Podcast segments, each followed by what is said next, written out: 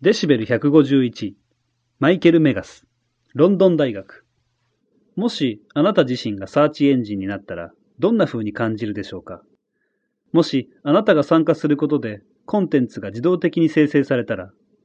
もしある空間に入ることによってあなたが入力されたデータ自体に変化したらどんな感じでしょう？このデシベル151はレイ・ブラッドベリーの小説華氏451度からアイデアを得た作品で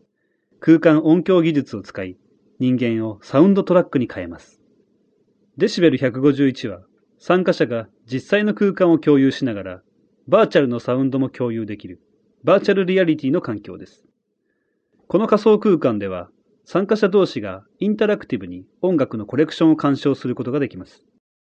鑑賞者がこの現実の同時に仮想の空間に入ると、ある一つの音楽を割り当てられます。その人が動くと他の人からは、その音楽が動いているように聞こえます。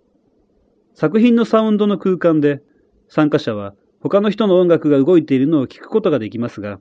自分自身に割り振られた音楽は聞くことができません。参加者はお互いに自由に動き回り、他の人に割り当てられた音楽を聴いて回ることができます。それぞれの参加者の動きはトラッキングされ、ゴーストのようなイメージとしてインターフェース上に表示され、それぞれに音楽についてのメタデータが付属されます。この作品では、アラン・ロマックスの録音したアメリカ南部の民謡を使い、作品に地理的な意味を与えています。このインターフェースは、インターネット上でも同時に動いており、ネットからも参加できるようになっています。オンラインのインターフェースは、ソーシャルネットワーキングのサイトで音楽のリストを表示し、他の参加者が聴いている音楽を知ることができます。